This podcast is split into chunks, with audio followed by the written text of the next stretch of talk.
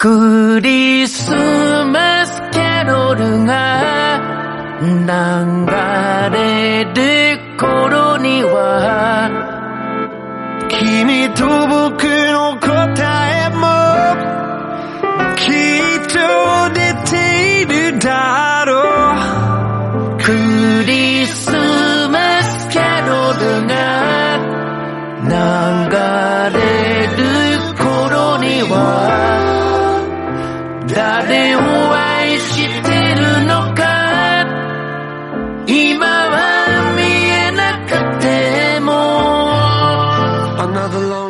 好，欢迎收听喜加一播客。这是一档关注 YouTube 和 Podcast 等原创影音内容的播客，偶尔也会聊聊数码产品和科技新闻，不一样的观点就在喜加一播客。我是 Happy，今天是二零一九年八月四号，你现在收听的是第七期播客节目。嗯，刚才你收听到的那首日语歌曲呢，叫做《圣诞颂歌》。响起之时，或者圣诞颂歌之时，这一首歌没有官方的中文翻译，但是可能旋律你之前有听到过，因为它是一首非常啊知名的日语歌曲，被很多乐队和知名的歌手都翻唱过。那你现在听到的这个版本呢，是一个叫做叫做叫做 North Flow 的这样一个，可能是临时搭建起来的一个男生的。组合来翻唱的最新翻唱的一个单曲，嗯，我是偶尔在 Spotify 上啊有啊哦，无意间听到了这首歌，应该是 Spotify 推送给我的。然后听到这首歌之后呢，旋律首先觉得旋律就很喜欢，然后隔了一天之后呢。哪怕只前一天只听过一次啊，隔了一天之后一直在哼这个这首歌的旋律，然后因为实在很喜欢啊，然后第二天就去想想搜搜看这首歌啊是不是之前真的在哪个地方听到过，然后就去 Google 了这首歌的歌名，然后发现这首歌呢，呃，应该是很有名的一首歌，因为啊，Google 上已经可以看到它有。一个给它专属的 Wikipedia 的一个百科的页面，有人建的一个非常详细的这首歌的一个百科页面。然后这首歌我发现它是一个应该是非常知名的一个日本男歌手，叫做道元润一。这个男歌手呢，在一九九二年推出的一张专辑里面的一首歌曲，后面被很多人都翻唱过。然后。呃，昨天我准备来写一下那个播客提纲的时候，也查了一下网易云音乐里面，呃，其他人对这首歌的评价。因为中文的关于歌曲的评价，嗯，在网易云音乐里面是，我觉得是被非呃很好的一个获取大家嗯对歌曲的一个评价和信息的一个很好的渠道。我刚去网易云音乐看了一下，然后很多人就在说。那福山雅治和唐泽寿明啊，就因为这首歌想起来这两位很帅气的，但是现在已经大叔级别的日本男星哦。后来又去查了一下，原来的确是这首歌就是在一九九二年推出之后呢，它是啊当年的一个叫做《亲密爱人》的这样一个日剧的一首主题曲，所以说而且是嗯两大。当红男生叫唐泽寿明和福山雅治当年一起主演的这样一部日剧，那我可能是九十年代我也看过，虽然我不记得啊，可能看过这一部日剧，然后当时是听过这首歌的。然后在看那个 Wikipedia 的页面的时候，发现赫然发现啊，这首歌的作词的人是叫做。邱元康啊，很多人也叫他肥秋。肥秋为为什么这这么称呼他呢？因为他有一个更为大家熟知的一个身份。那么他其实除了他是一个作词作曲家啊，不不是作曲啊，作词家。然后他也是本身是一个剧作家出身。然后他最为广为大家认识的一个身份是，他是 A K B 四十八这样一个。呃，女生团体或者说这样一个女生团体，呃，呃演绎形式的发明人，或者说是始不能说始作俑者，就是他是这样发明了这样一个东西吧，也是创建了 AKB 四十八和在二零零五年创建 AKB 四十八，后来又创建了一系列各种各样的四十八、四十六啊的这样一个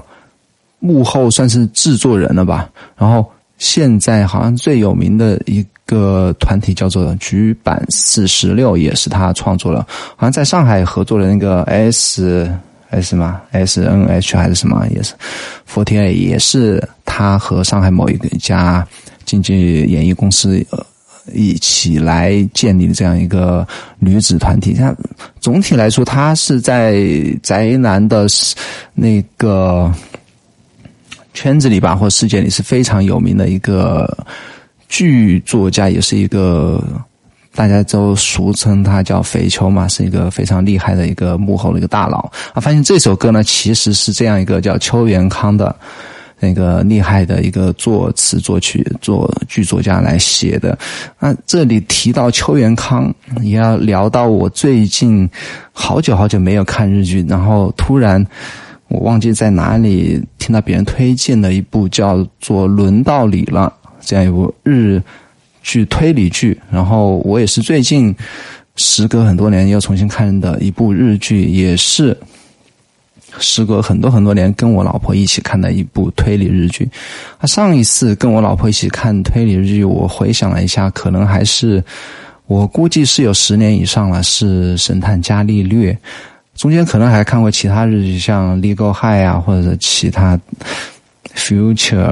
等等其他日剧。但是推理日剧上一次一起看应该是《神探伽利略》，然后这一次又一起看《轮到你了》，我。我跟我老婆在前十集都是看的津津有味，津津有味啊，非常的投入啊。这里说这么多，轮到你的这部日剧呢，其实它跟我们前面聊的邱元康也是有关系。那什么关系呢？因为我之前说到邱元康他是一个剧作家，没错啊。这部轮到你的这部日剧呢，就是邱元康这个大叔他来操刀写啊写的剧本你看，这个真的是，所以说，我感觉这样一个人最近在我的生活中啊，在我的生活中是突然频繁的出现啊。这个邱元康这样一个大叔，然后聊完邱元康呢，其实接着我想说一下，看最近看除了看轮到你了呢，还看了其他的两部。连续剧最近很久很久没有看连续剧了，然后是，嗯，之前有在看 Netflix 或者呼噜啊，看一些，啊，像《纸牌屋》啊，看过第一季，然后很多人都说神剧如何如何厉害啊。那其实我看完第一季再看第二季的话，你可能会觉得它情节很紧凑，然后很多啊烧脑的，或者说很多勾心斗角的那种，嗯。阴谋啊，或者说权术的这一种厚黑的一些政治操作在里面，觉得可能诶很刺激，或者说之前没有想象到那个美国的政坛的一些黑幕啊是怎么样的，感觉很新奇啊。但是看到第二季的话，其实说白了也是他幕后的一些编剧在控制你观众的一些思维或者节奏，或者说整部剧的对你的吸引力，嗯。怎么说呢？就是说，这样一部日剧，你如果真的觉得它很吸引你，或者说很很有意思，那其实其实基本上你就是上了编剧的钩了。嗯，除了《纸牌屋》呢，我《绝命毒师》虽然我在 Netflix 上没有看《绝命毒师》，我之前是看过《绝命毒师》的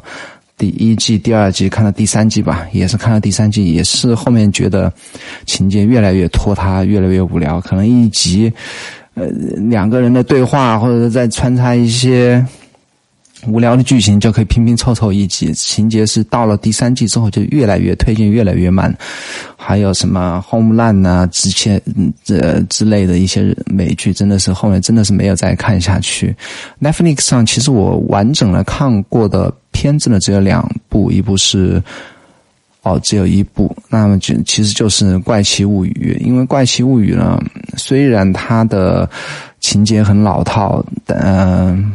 然后所有的啊恐怖元素也是东拼西凑，包括那个会特异功能的女主角一发功就流鼻血，我觉得每次看到就很好笑，因为她真的是很俗套的一个一个一个梗吧。但就这样一个很看起来很俗套的一部青春偶像恐怖科幻剧呢，我是看了第二季，嗯，很流畅的看完了第二季，然后最近第三季出来了，看了一集也是看到一半也是看不下去了。首先那些小朋友们都已经长大了，然后变成了青春期十二十三四岁、十二三岁的小屁孩就看的就没有之前那么可爱了。然后情节的话，我想。大概也跟前面八九不离十，也是通呃跟那些其他的科幻剧类似的，有一些拼凑的剧情在里面。然后基本上这部剧也弃了。其实 Netflix 我呃除了这《怪奇物语》呢之外，就看了几部纪录片。那最值得推荐的叫做《制造杀人犯》。那《制造杀人犯》这一部，嗯。根据也不是呃，它其实就是纪录片吧，就是记录怎样整个一个美国的一个到现在还在受理中的一个连环不能叫连环杀，就是杀人悬案的一个一个真实的案件，到现在仍然在受理中。然后拍了第二集，可能后面还有第三集，因为整个案件还没有啊看呃，目前看起来像是冤案一样的这个案件还没有完全的。结束，然后，呃，主犯、嫌疑犯还是在狱中一直在找律师申诉，希望能够，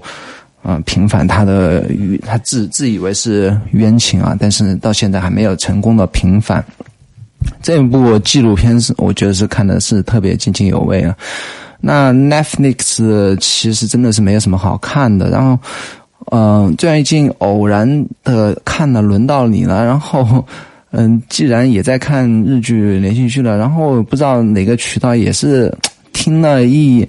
一一句一个推荐吧，说现在有一部叫做《长安十二时辰》的古装国产古装剧也很好看，然后我也是啊，嗯，借这个开始看连续剧的机会也是看了一下，觉得哎，其实这部片真的是拍的，我觉得是。场景和服饰都很用心，然后剧情也很紧凑。看了前面几集，我就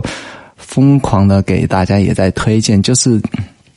基本上就是像这叫叫什么唐朝版的啊《反恐二十四小时》。如果有看过《二十四小时》的这部美剧的话，其实我是从第一季看到第八季，好像最多是八季还是第九季？最后一季没看，但是前面几集全部看了。啊，英文名叫做《二十四》，中文名叫做《防控二十四小时》。这样一部美剧呢，其实，呃，跟《长安十二时辰》是非常类似的，就是它讲的是长安十二一天中发生的一个，嗯，跟宫廷斗争有关的一部呃反恐题材的，嗯，叫什么？情节情节特别紧凑一部反恐题材的一个片子吧。我是以为啊，长名字叫《长安十二时辰》，我以为他真的就拍十二集，或者说你翻倍一下二十四集就结束了。没想到啊，他竟然拍了好像三四十集吧。那我这部片子看到十几集的时候，也是 也是坚持不下去，再也后面后面出了也不能再看，因为大概知道他后续的情节会发生成什么样，然后。更更多的接下来的情节，基本上就是编剧在跟你兜圈子耗时间呢。然后看到后面也是没有看的。但是这部剧真的要说的是，因为它启用了日本的一些美术指导吧，所以它的服饰和场景真的是特别的美轮美奂。特别是当晚上华灯初上的时候，那个长安城的夜景是让你感觉到，哇，真的是中国古代那。个啊，繁荣昌盛的唐朝是一幅怎么样的一个盛世景象？啊，这里我也推荐大家可以，如果对古装剧感兴趣的话，也可以去看一下这一部剧。啊，最近看的第三部剧呢，叫做《权力的游戏》。其实《权力的游戏》好像最后一季第八季呢，嗯，应该是今年上半年推出的吧。我之前一直陆陆续续看到第六季，然后最近，嗯，最近也是借这，嗯，也是借着看剧的，重新开始看一些连续剧吧，也是借这个机会把第六、第七季全部一两三天的时间全部补完了，然后看到第八季的第一集。呃，我也听说了这部剧到后面收尾的时候，其实根据跟他的那个小说原小说剧情已经有点脱节了。然后听大家也提到过，第八集就是有点赶工，然后快速的就想把这部剧整个的收尾收掉。然后看到第一集的话，也是猜到了后续的后续的那些情节发展大概是什么样子。啊，姜斯姜斯诺和那个龙王把他。硬凑到一起，然后后后面会发生什么事情，大概也猜得到，就真的是坚持不下去，也是没有看了。嗯，说到最后，说回到轮到你了吧？轮到你了，真的，它是首先它是一个本格推理剧，然后它有一个很特别的地方是它的女主角叫做原田知世，这样的女主角，呃，其实她。不太在日剧界不太知名，如甚至说你可能看日剧不多的人，就我算还是算看的比较多的。首先对他的名字就不知不太熟悉，然后看他的外貌长相，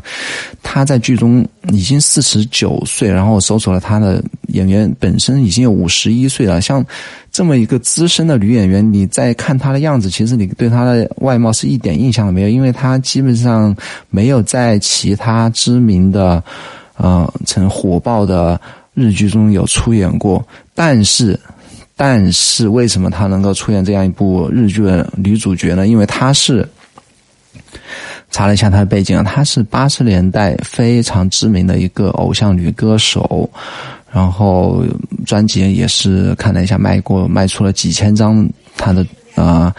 歌唱歌曲的一些专辑，然后她本人没有结过婚。啊，然后年纪又是这样一个年纪，真的是和他剧中的演的这样一个女主角的是身份是特别契合的。我甚至在想，邱元康写剧本的时候，是不是真的是对照着就按照着原田知世这样一个女歌手？那现在想起来，真的是很有可能啊，他是不是真的就是按照原田知世这样一个女歌手的真实身份来完全帮他打造了这样一部推理剧？嗯，一个剧情推展推进到现在应该第十三、十四集，我。嗯嗯，虽然还不知道最终的一些有一些疑点没解开吧，但是我也也有点不想再看。但是前面十集我看了，还是有些很感动的地方，比方说男女主角的一些感情戏，男主角比女主角剧中要小十三岁，然后他们两个的感情戏、感情的发展，我觉得看到我还是很感动的。那看第十四集也是没有坚持下去，啊，前面唠唠叨叨说了这么这么多，看连续剧其实，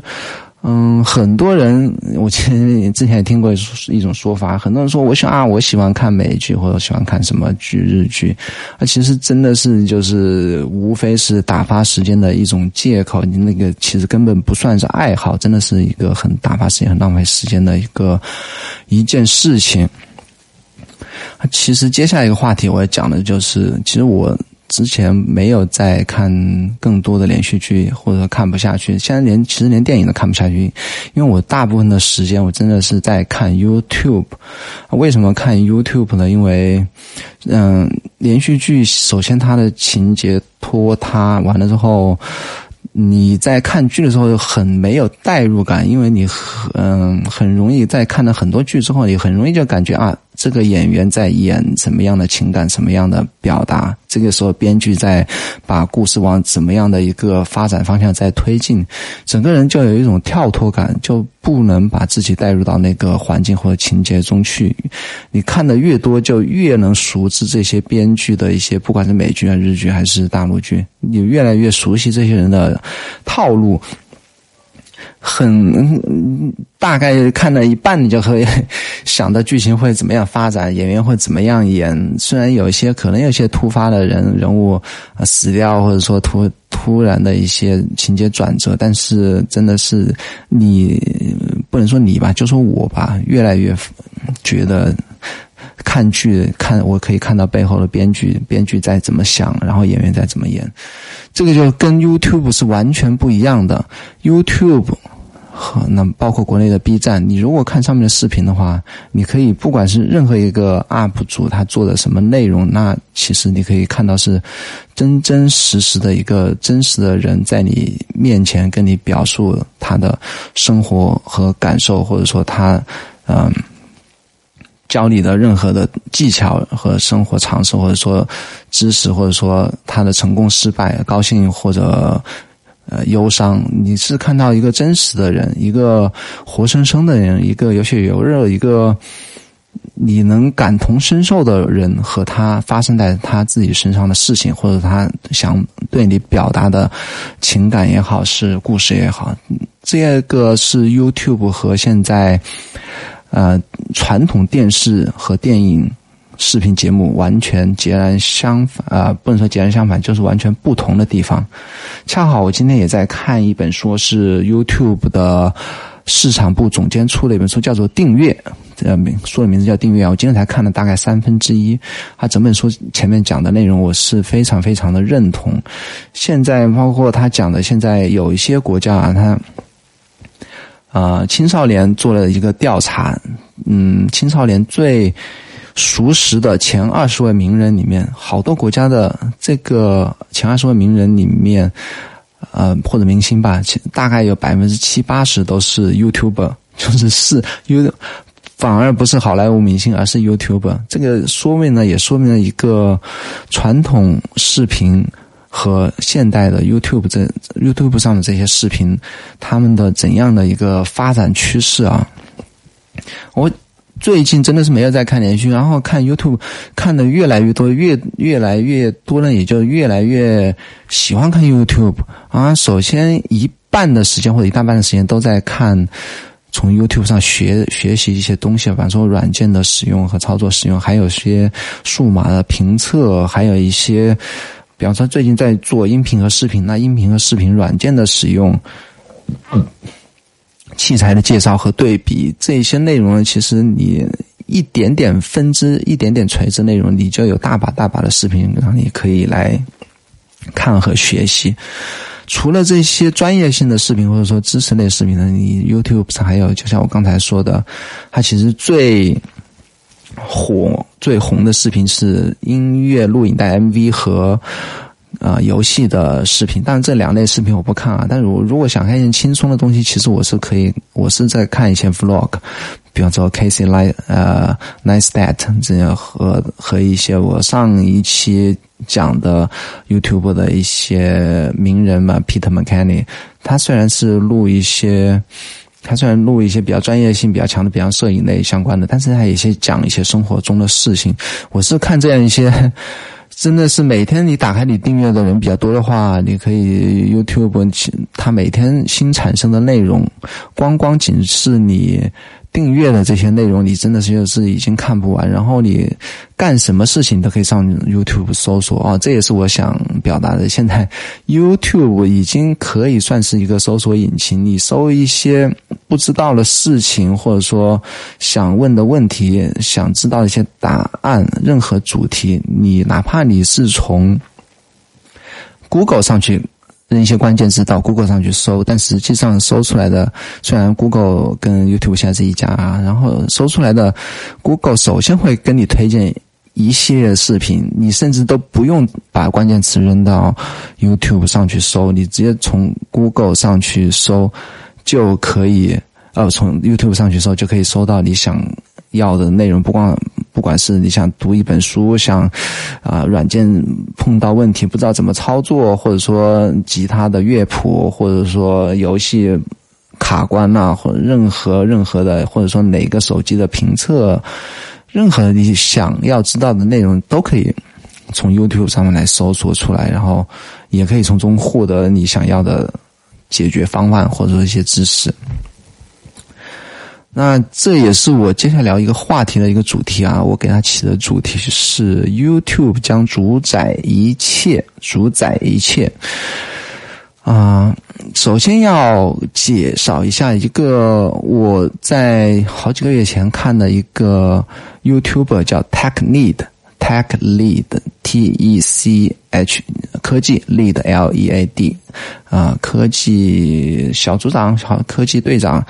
这样一个 YouTube 他做的一期视频，视频的名字叫做 YouTube Channel 啊，The Next New App，就是说 YouTube。的频道将是下一代的新的 App，什么意思呢？就是说，现在人们越来越不会去下载新的 App，反而是一个个的 YouTube 频道各有特色的 YouTube 频道会变成下一代的手机上的 App。那首先讲到这一个视频，我会把链接放到 show notes 里面。这个叫 Tech Lead，我下一部分会介绍 Tech Lead 这个人，但是我首先想介绍一下他的这个视频想表达的内容。那个 Tech Lead 开始就说了，他说：“嗯，表他观点是非常鲜明的，就直接他是这个视频的标题。然后他说，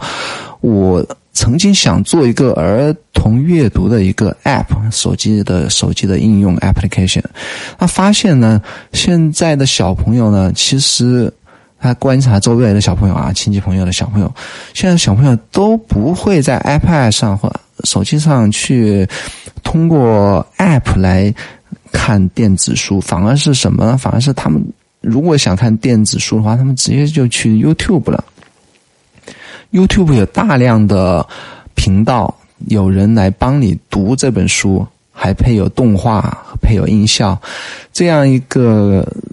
YouTube 的视频呢，其实是可以怎么说完爆你的任何一个 App。虽然你可以做一个 App，做一些声光动画特效，但是已经有无数人在 YouTube 上做了这件事情。你再去做 App 的话，啊，费了无数精力，最后也可能是没有人来下载 app，因为现在就像我刚才说的，已经很少有人，他们有也是做了些调查，现在平均每个人每天下载新的 app 的这一个数量是越来越接近于零了。什么意思呢？就是现在的人们已经越来越不会去下载新的 app 了。他接着就分析了 YouTube 的现在的状况啊。然后讲了，现在 YouTube 上最火的内容其实是游戏。嗯，他说现在大量的游戏的视频已经取代了人们玩游戏的动力。你好比现在一个趋势是，所有人的电脑都变成你的手机终端啊，好像也有调查说过，也家里有 PC 的人的比例是在越来越的降低。那如果你想玩那种三 A 大作和那种高特效或者说高顶级画质的那些三 A 大作呢？现在人们都不会想去，或者说没有精力，或者说没有实力去配置一台 PC。他们会怎么样呢？他只要打开 YouTube 或者说 B 站，打开他关注的一些啊游戏主播，他就可以看到现在市面上用市面上最顶级的。电脑硬件最顶级的显卡，最顶级的配置来玩的最好的三 A 大作，今天刚刚上架的，售价三百九十九的三 A 大作，你马上就可以在上架的当天晚上就可以看到这样一个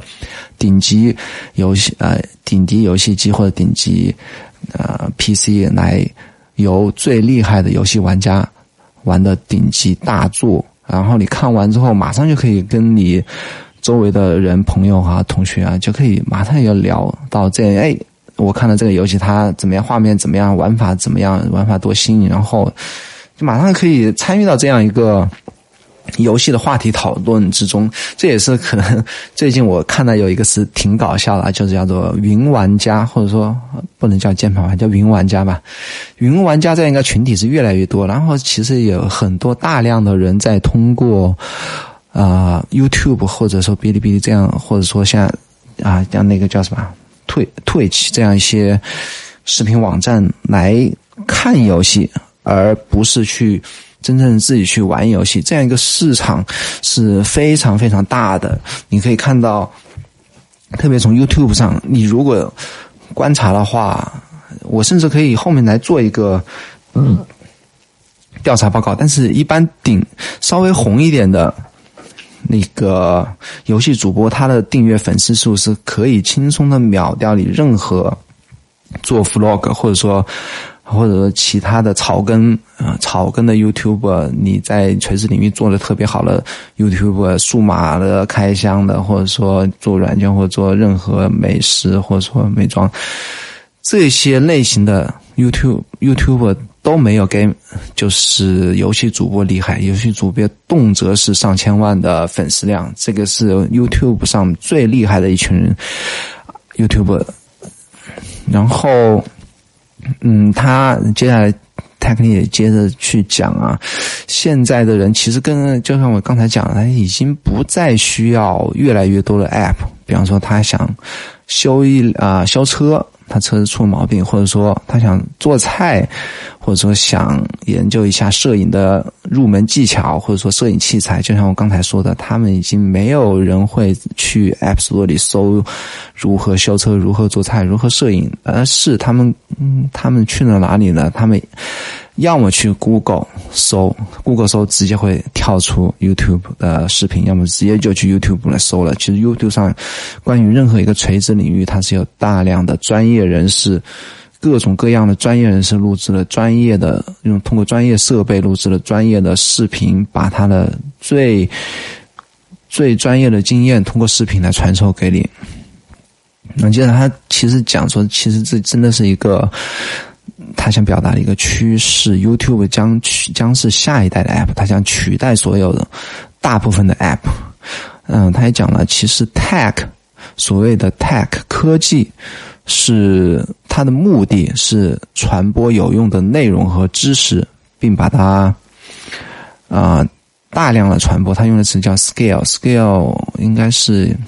就说呃指数级的说或者说快速的传播吧，并。所以说，Tag 的目标是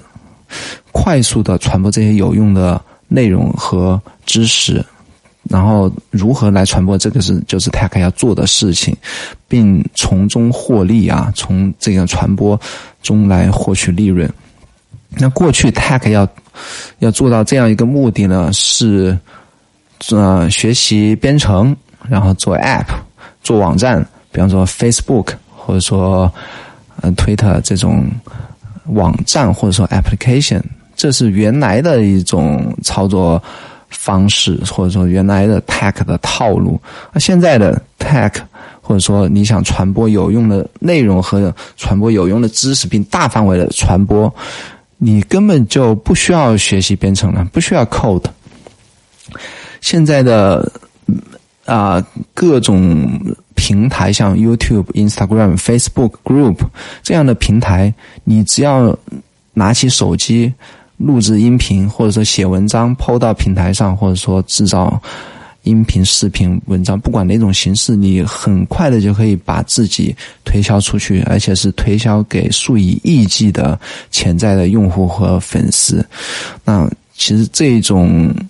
嗯，平台的出现，或者说人们的注意力的转变，呃，渠道的转变，已经改变了传统的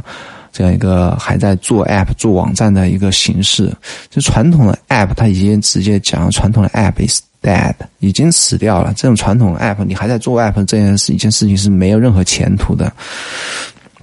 未来的注意力，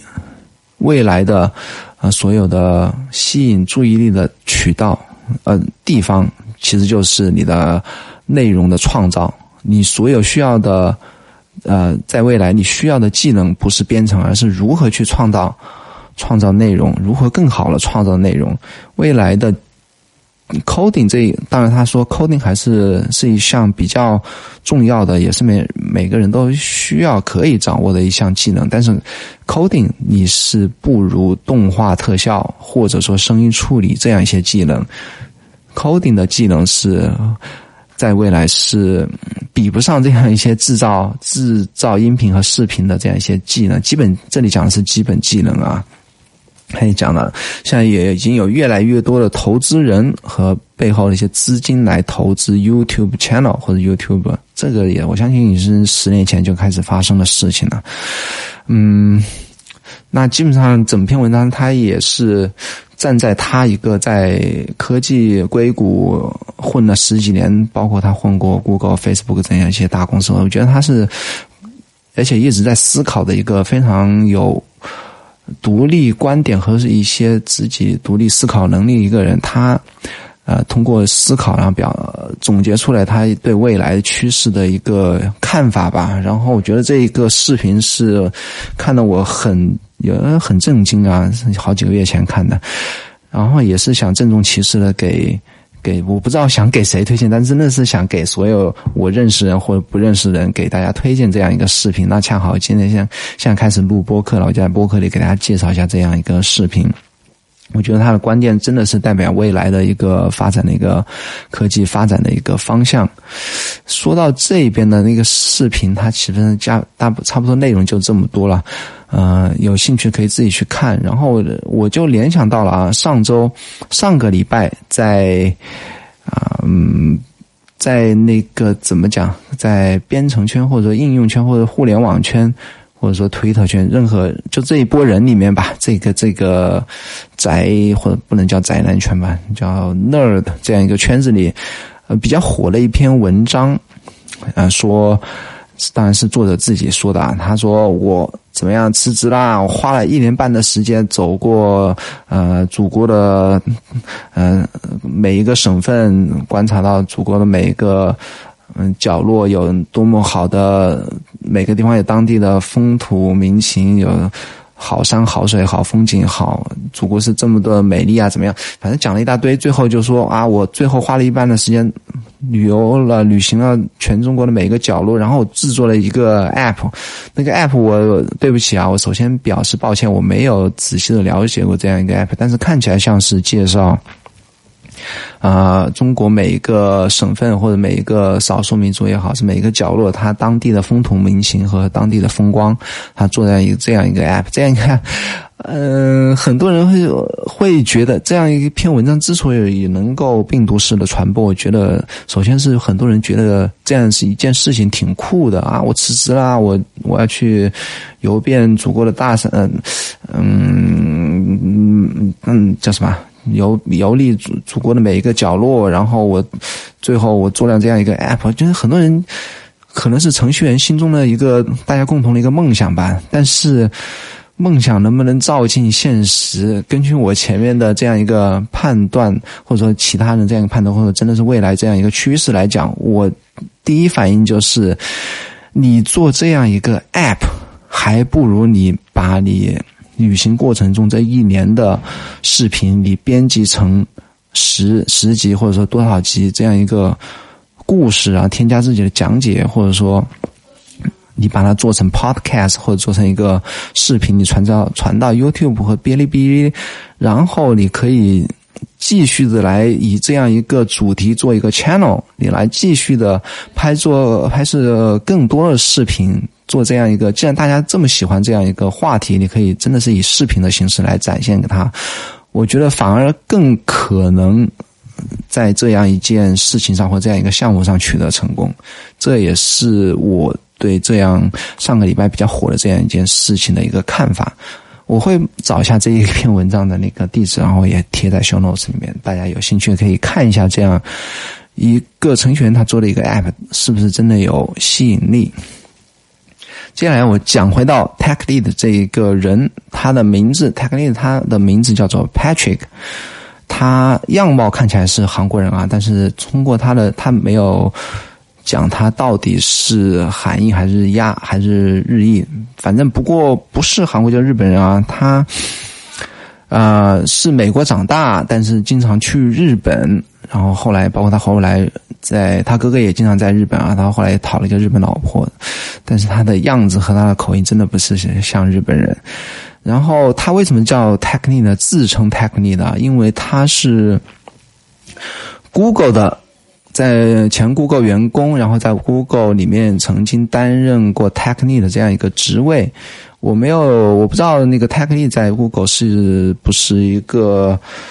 类似部门经理或者怎么样一个 title 啊，我我猜想啊，可能是他是一个类似在团队里面一个技术比较扎实、比较信得过，或者说比较能够给大家指引的一个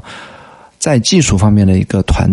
队的领袖这样一个位置，他我想他应该不是一个部门的管理者这样一个方向，他应该是反正总体的而言吧，他就是在 Google 能够赢得这样一个 title 名称呃称号的话，应该是在技术上是很很过硬的一个程序员。他的经历呢，我是看了他很多的视频啊，也是七拼八凑的给大家介绍一下他的经历。他最开始是在索尼，也是美国索尼啊，做动画的一个工作。虽然是说做动画，但是也是用一些专业的软件，其实是用程序来做编程来做动画。然后之后呢，他业余时间自学了 PHP 这样一个全世界最好的编程语言。学了自学 PHP 之后呢，啊，进了 Google，进了 Google 待了一两年之后，又辞职出来做自己的一些项目。后来又做项目做的无聊了之后，后来又跳槽去了 Facebook，等等等等吧，好像还有其他一些顶级的这些硅谷一些大公司。他在做这些打工的之余呢，他的业余时间。他也做了一些很多自己的项目，包括他在打工的这一些工作中间呢，也有好几年他在全世界各地来在旅行，边旅行边制作一些自己的项目。比方说他在欧洲待过几年时间，在日本待过几年时间，当然大部分时间是一个人啊。他在这些异乡旅行，边旅行边做自己的项目。做过什么项目呢？呃，他在。开发过一个摄影软件，通过算法来做延迟摄影，然后把这样一个软件高价在嗯摄一些知名的社区摄影的社区里面推广，然后卖的我忘记多少钱了，反正很贵啊。他光光卖这样一个软件就赚了一大笔钱，然后他做除了这做软件之外呢，还开发过。R G R P G 游戏就角色扮演游戏，好像在 App Store 里面也卖，最后也是卖了几十万美刀啊，大概几百万人民币。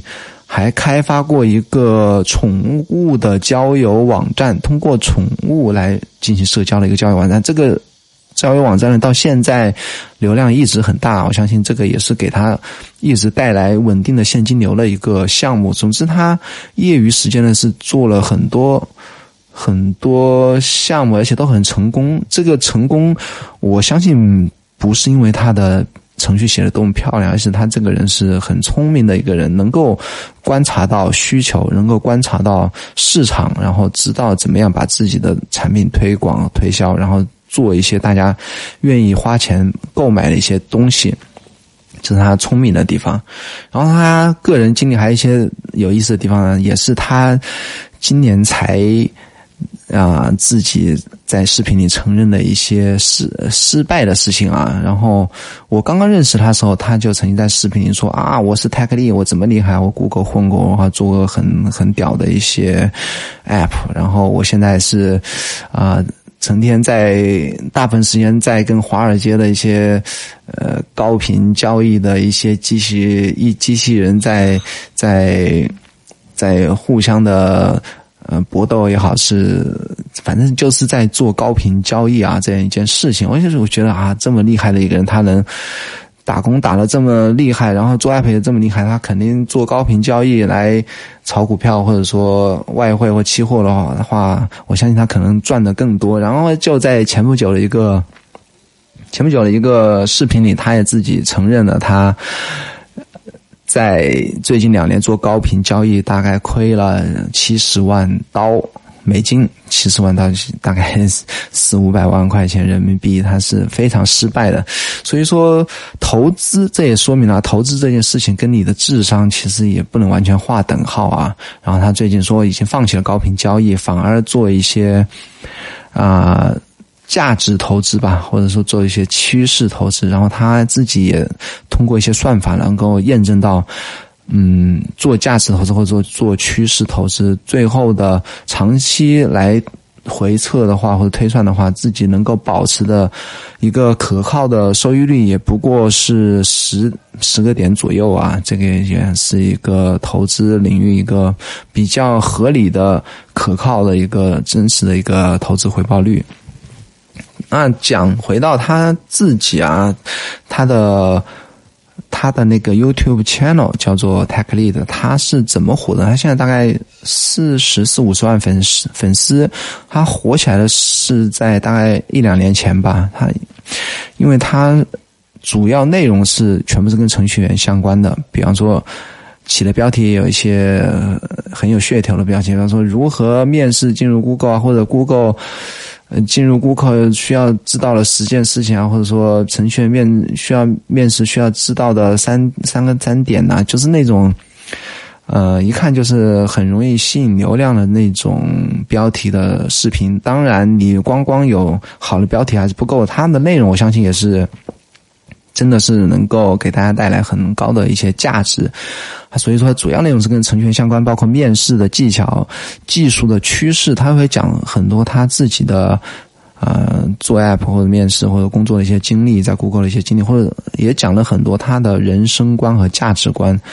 这所有的这些。内容呢？它其实它的画面和它的整个视频就跟我录播客一样的，是一镜到底，然后普普通的一个画面，就是在那边一个人在那边讲。但他讲的内容和是我感觉是非常有价值的。其他人的每一个视频里面的留言和点赞的比例都非常高，留言的里面对他的很崇拜或者说很认认同的人的比例也是非常非常高。嗯，我在刚刚开始看 YouTube 不久呢，就一直在看他的节目，也是很喜欢他这样一个人。然后这哥们他有一个有意思有意思的地方，他是大概在一八年嘛，我是从一八年开始，一八年他把他前面的一些视频全部下架了，从 YouTube 下架。我相信这样一件事情也是他对商业的。变现的一个粉丝变现的一个尝试吧，他把那些视频全部下架之后打包，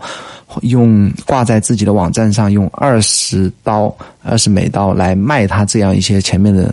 这样一些视频，然后发现真的是很多人买，包括我这样一个跟程序员八竿子没有关系的一个。来自中国的一个观众，也是最后也是掏钱花二十刀买了他的视频，他最后发过来发过来啊，我自己存在 Google Drive 里面，但是我从来没打开看过，我以后有时间再看吧。但是怎么讲，他是这样一个商业头脑特别发达的一个人，然后也是。在 YouTube 上做各种各样的尝试，包括他之前，呃，我讲的他的这样一个视频，对 Google 未来的一个认同，也是他也是在践行他的他这样一个看法。他最近也是在跟一些 YouTube 上的红人，呃，程序员相关的一些红人在做一些合作的一些项目，包括说一些教学，我看一下好像是教学吧，或者说一些针对程序员的一些面试技巧的一些项目，可能是做一些视频然后出来卖吧。我最近看他视频不是太多了，因为他讲的越来越专业，也可能是要跟他的像流量变现有关，所以说最近没有太看他的视频。但是他最近一个视频，我是从头到尾认认真看了一下，因为他的人生中发生了一件非常重要的事情，那么就是他突然宣布他离婚了。他的老婆，我是之前通过其他视频看的啊，了解到老婆是日本人，是当时他在日本。旅行并在那边工作，现在当然他是所谓工作是自己做一些自己的项目啊。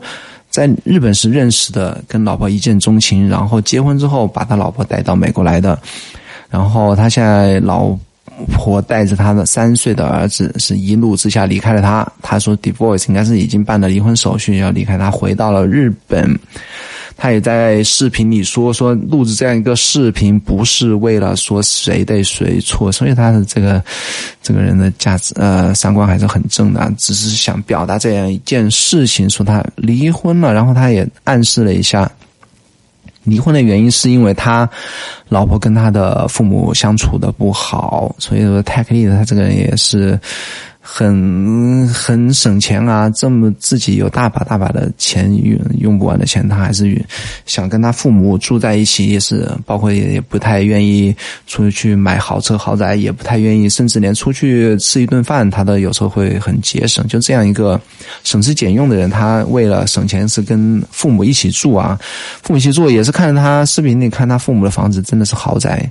呃，光院子你就看不到院子的边儿。怎么讲？你就是你在院子里录视频，你看不到院子院墙后面一大片田野，全部他家的院子。你可以像他在洛杉矶有这样大套房子是多么的有钱。所以说，他的父母应该是也是非常有钱的，不管是企业家或者怎么样也。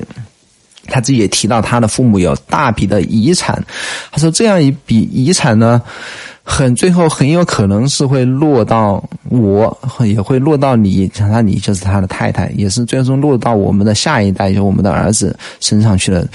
如果说有这样一大笔的遗产要上一代要继承，让你继承，你如果还跟他搞不好关系的话呢，所以说这个中间会有非常大的矛盾存在。